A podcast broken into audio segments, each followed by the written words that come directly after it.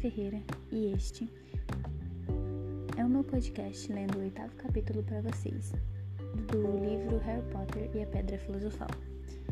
O nome desse capítulo é O Mestre das Poções e eu espero realmente que vocês gostem. Hum, ali, olha, onde? Ao lado do garoto de cabelos vermelhos. De óculos? Você viu a cara dele? Você viu a cicatriz? Os murmúrios acompanharam Harry desde a hora em que ele saiu do dormitório, no dia seguinte. A garotada que fazia fila do lado de fora das salas de aula ficava nas pontas dos pés para dar uma espiada, ou ia e vinha nos corredores para vê-lo duas vezes. Harry desejou que não fizessem isso, porque estava tentando se concentrar porque para encontrar o caminho para suas aulas. Havia 142 escadas em Hogwarts, largas e imponentes, largas e imponentes, estreitas e precárias, umas que levavam a um lugar diferente às sexta-feiras, outras com um degrau no meio que desaparecia e a pessoa tinha que se lembrar de saltar por cima. Além disso, havia portas que não abriam, a não ser que a pessoa pedisse por favor ou fizesse cócegas nelas. No lugar certo, no lugar certo. E Perdão, me perdi. E portas que não eram bem portas, mas paredes sólidas que fingiam ser portas. Era também muito difícil lembrar onde ficavam as coisas, porque tudo parecia mudar frequentemente de lugar. As pessoas nos retratos saíam para se visitar e Harry tinha certeza de que os brasões andavam. Os fantasmas também não ajudavam em nada. Era sempre um choque horrível quando eles atravessavam de repente uma porta que a pessoa estava querendo abrir. Nick, quase sem cabeça, ficava sempre feliz de apontar a direção certa para os alunos da Grifinória, mas Pirraça, o Poltergeist, representava duas portas fechadas e uma escada falsa se a pessoa o encontrasse quando estava atrasada para a aula. Ele despejava cestas de papéis nas cabeças das pessoas, puxava os tapetes debaixo de seus pés, acertava-as com, um pedacinho de giz, ou vinha sorrateiro por trás, invisível, e agarrava-as pelos, pelos narizes e guinchava. Peguei-a pela bicanca.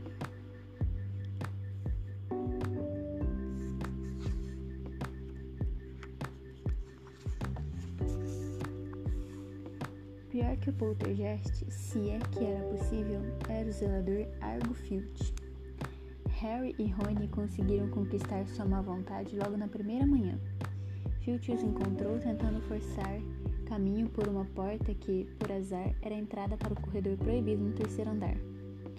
Ele não quis acreditar que estavam perdidos, pois tinha certeza de que estavam tentando arrombá-la, de propósito, e ameaçava trancá-los nas masmorras quando fossem salvos pelo quando foram salvos pelo professor Kirill, que ia passando. Filch tinha uma gata chamada Madame Nora, com quem, com quem ronrona, como quem ronrona, um bicho magro, cor de poeira, cor de olhos saltados, cor de olhos saltados como lâmpadas, iguais aos de Filch. Ela patrulhava os corredores sozinha. Se alguém, se, se alguém desobedecesse a alguma regra em sua presença, pusesse o dedão do pé fora da linha, ela corria buscar Filch que parecia asmático em dois segundos. Field conhecia as passagens secretas da escola melhor do que ninguém, exceto talvez os gêmeos Weasley, que podia surgir de repente como um fantasma. Os estudantes a detestavam e a ambição mais desejada de muitos era dar um bom pontapé em Madame Nora. Além disso, quando a pessoa conseguia encontrar o caminho das salas de aula, das salas havia as aulas em si. Mágica era muito mais do que sacudir a varinha e dizer meia dúzia de palavras engraçadas, como Harry logo descobriu. Tinham de estudar o céu da noite pelo telescópio toda quarta-feira à meia-noite e aprender os nomes das diferentes estrelas e os movimentos dos três planetas. Três vezes por semana, por semana iam para as estufas de plantas atrás do castelo para estudar herbologia, como a bruxa baixa e gorda chamada Professor Sprout com quem aprendiam como cuidar de todas as plantas e fungos, e fungos estranhos, e descobriam para que eram usados. Sem favor, a aula mais chata era de História da Magia, a única matéria ensinada por um fantasma. O professor Beans Era realmente muito velho quando adormeceu diante da lareira na sala dos professores e levantou na manhã seguinte para dar aulas, deixando o corpo para trás. Bins falava sem parar enquanto ele anotava, enquanto eles anotavam nomes e datas e acabavam confundindo Emérico Mal com Urico, Urico, o esquisitão. O professor Flutke, que ensinava feitiços, era um bruxo miudinho que tinha que subir numa pilha de livros para enxergar por cima da mesa. No começo da primeira aula, ele pegou a pauta e, quando chegou ao nome de Harry, soltou um gritinho excitado e caiu da pilha, desaparecendo de vista. Já a professora Minerva era diferente. Harry estava certo quando pensou que ela não era professora para aluno nenhum aborrecer. Severa e inteligente, fez um sermão no instante em que eles se sentaram para a primeira aula. A transfiguração é uma das mágicas mais complexas e perigosas que, que vão aprender em Hogwarts. Quem fizer bobagens na minha aula vai sair e não voltar mais. Estão avisados. Transformou então a mesa em um porco e de volta em mesa. Todos ficaram muito impressionados e ansiosos para começar mas logo perceberam que não iam transformar os móveis em animais ainda por muito tempo. Depois de fazerem anotações complicadas, receberam um fósforo e começaram a tentar transformá-lo em agulha.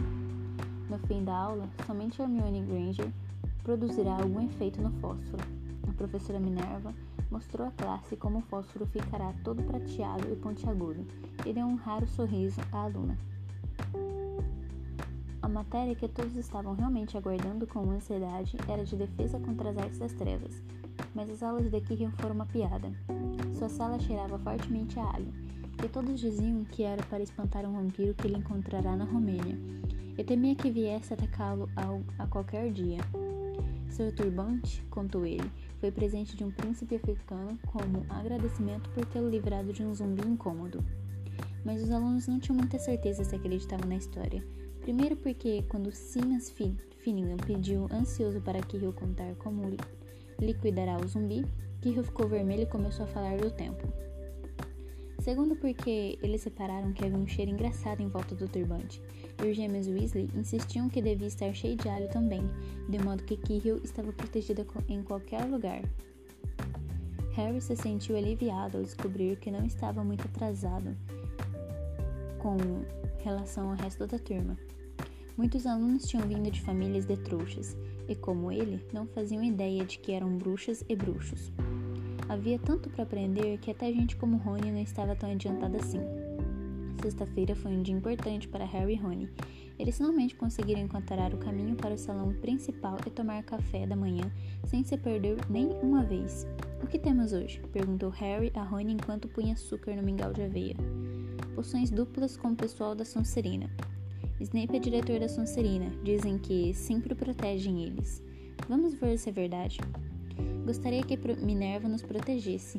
A professora Minerva era diretora da Grifinória, mas não a impedirá de dar aos seus alunos uma montanha de dever de casa no dia anterior. Naquele instante chegou o correio. Harry já se acostumará com isso, mas levará um susto na primeira manhã, quando centenas de corujas entraram de repente no salão durante o café da manhã, circulando as mesas, até verem seus donos e deixarem cair as cartas e os pacotes no colo. No colo deles. Edward não trouxera nada para Harry até então. Às vezes entrava para beliscar sua orelha e comer um pedacinho de torrada antes de dormir no corujal, com as outras corujas da escola. Esta manhã, porém, ela esboçou entre a geleia e o açucareiro e deixou cair um bilhete no prato de Harry. Ele o abriu imediatamente.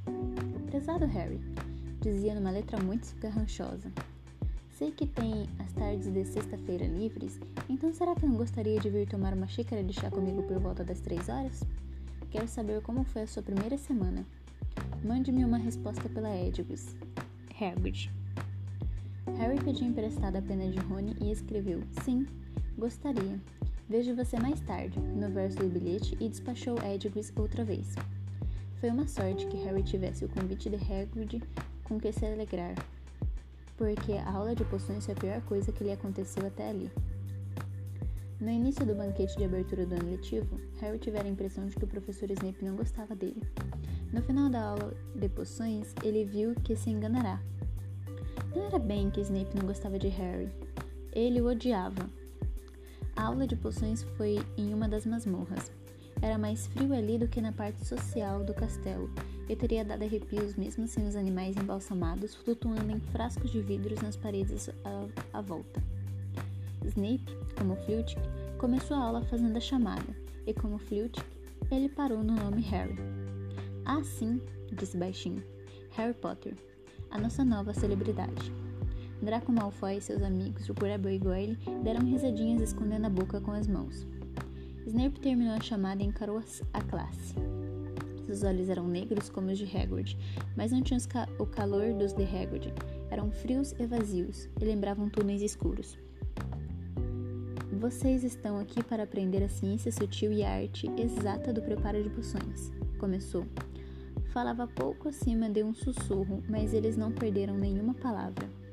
Como a professora Minerva, Snape tinha o dom de manter a classe silenciosa sem esforço. Como aqui não fazemos gestos tolos, muitos de vocês podem pensar que isto não é mágica. Não espero que vocês realmente entendam a beleza de um caldeirão cozinhando em fogo lento, com a, com a fumaça a tremeluzir e o delicado poder dos líquidos que fluem pelas veias humanas. Enfeitiçam a mente, confundem os sentidos. Posso ensinar-lhes a engarrafar a fama, a cozinhar a glória, até zumbificar, se não forem um bando de cabeças ocas, que geralmente me mandam ensinar.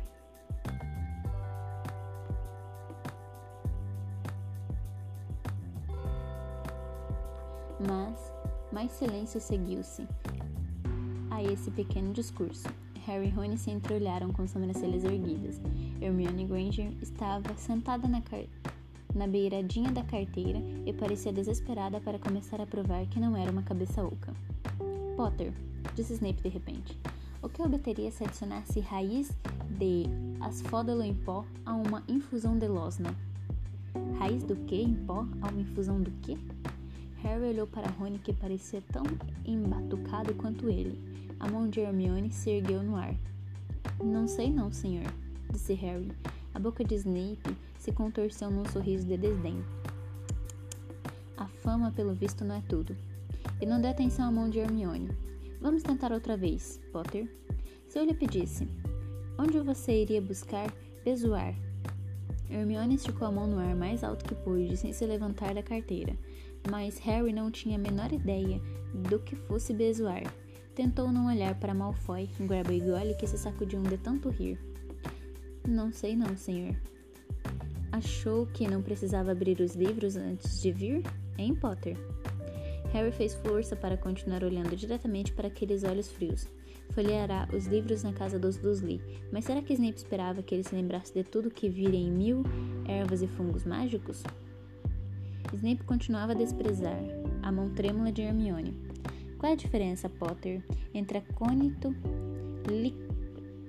licotono, acônico licotono e acônico acônito lapelo? Ao ouvir isso, Hermione se levantou, a mão esticada em direção ao teto na masmorra. Não sei, disse Harry em voz baixa. Mas acho que Hermione sabe, sabe, por que o senhor não pergunta a ela? Alguns garotos riram. Os olhos de Harry se encontraram, encontraram os de cima, e, e este deu uma piscadela. Snape, porém, não gostou. Sente-se, disse com rispidez a Hermione. Para sua informação, Potter, Asfodelo e Losna produzem uma poção para adormecer tão forte que é conhecida como a poção do morto-vivo, e Bezoar é uma pedra tirada do estômago da cabra e pode salvá-lo da maioria dos venenos. Quanto aos dois acônitos, são plantas do mesmo gênero botânico, então por que não estão copiando o que eu estou dizendo? Ouviu-se um ruído repentino de gente apanhando penas e pergaminhos, e acima deste ruído a voz de Snape. Eu vou descontar um ponto da Grifinória por sua impertinência, Potter. As coisas não melhoraram para os alunos da Grifinória. Na continuação da aula de poções. Snape separou-os em pares e mandou-os misturar uma poção simples para curar furúnculos. Caminhava impotente com sua longa capa negra, observando-os pesar ortigas secas e pilar presas de cobras, criticando quase todos, exceto Draco, de quem parecia gostar. Tinha acabado de dizer a todos que olhassem a maneira perfeita como que Draco cozinhará as lesmas. Quando um silvio alto e nuvens de fumaça acre e verde invadiram a masmorra, invadiram a masmorra. Neville conseguirá derreter o caldeirão de cima, transformando-o numa bolha retorcida, e a poção dos dois estava vazando pelo chão de pedra, fazendo furo no, furos no sapato dos garotos. Em segundos, a classe toda estava trepada nos banquinhos enquanto Neville, que se encharcará da poção, quando o caldeirão derreteu, tinha os braços e as pernas cobertos de furuncos vermelhos que o, o faziam gemer de dor. Menino idiota! vociferou Snape, limpando a poção derramada com um aceno de sua varinha. Supõe que tenha adicionado as cerdas de porco espinho antes de tirar o caldeirão do fogo? Neville choramingou quando os, quando os furuncos começaram a pipocar em seu nariz. Levem-no para a aula do hospital. Snape ordenou a Simas. Em seguida, voltou zangado para Harry e Rony, que estavam trabalhando ao lado de Neville. Você, Potter, por que não disse a ele para não adicionar as cerdas? Achou que você pareceria melhor se ele errasse, não foi? Mais um ponto que você perdeu para a Grifinória. A injustiça, a injustiça foi tão grande que Harry abriu a boca para argumentar, mas Rony deu-lhe um pontapé por trás do caldeirão. Não força barra, cochichou. Ouvi dizer que Snape pode ser muito indigesto. Quando subiam as escadas para sair da masmorra, uma hora depois, os pensamentos se sucediam velozes na cabeça de Harry, que se sentia deprimido. Perderá dois pontos para a Grifinória na primeira semana, porque Snape odiava tanto. Ânimo, disse Rony. Snape está tirando pontos de Fred e George. Snape está sempre tirando pontos de Fred e George.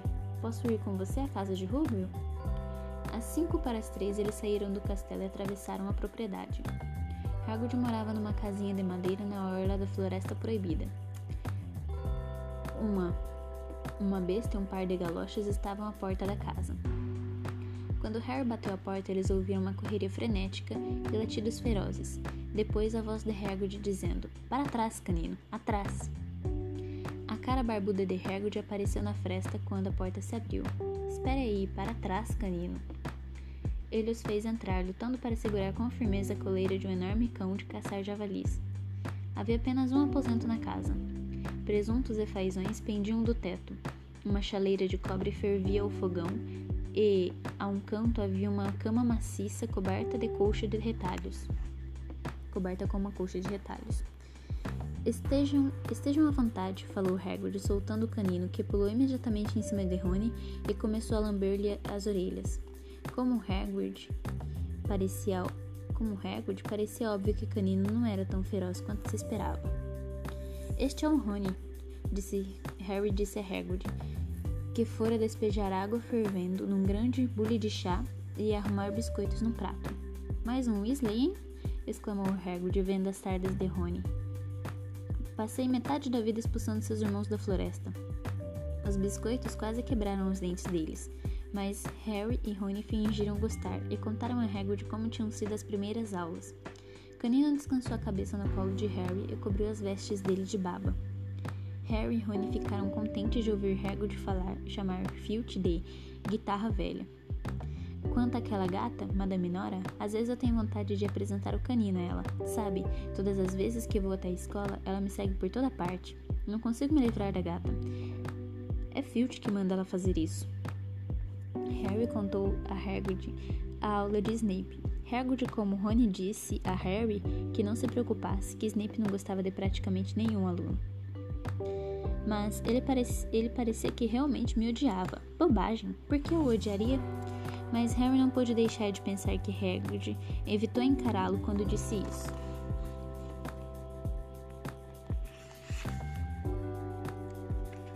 Ah.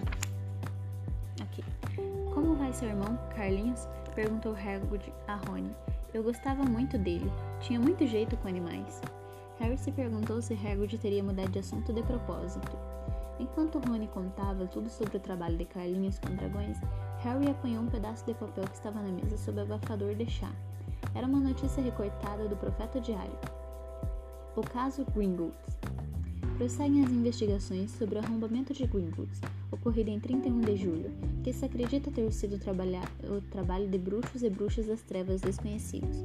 Os doentes de Gringotts insistiam que insistiam hoje que nada foi roubado. O cofre aberto, na realidade, foi esvaziado mais cedo naquele dia. Mas não vamos dizer o que havia dentro, para que ninguém se meta se tiver juízo, disse um porta-voz esta tarde.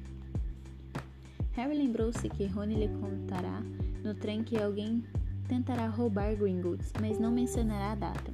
Rubio, exclamou Harry, aquele arrombamento de Gringotts aconteceu no dia do meu aniversário? Talvez estivesse acontecendo enquanto a gente estava lá.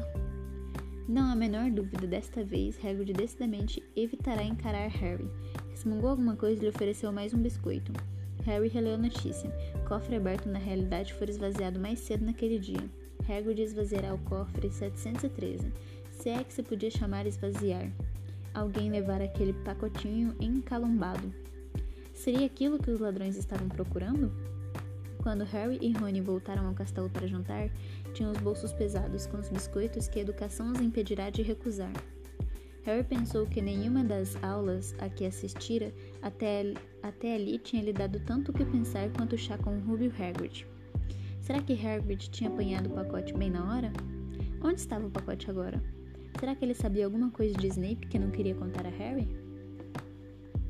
Bom, gente, bem rápido esse capítulo. Aliás, acabamos de terminar ele. O próximo é o capítulo 9. Eu espero que vocês realmente estejam gostando. E é isto. Até o próximo capítulo.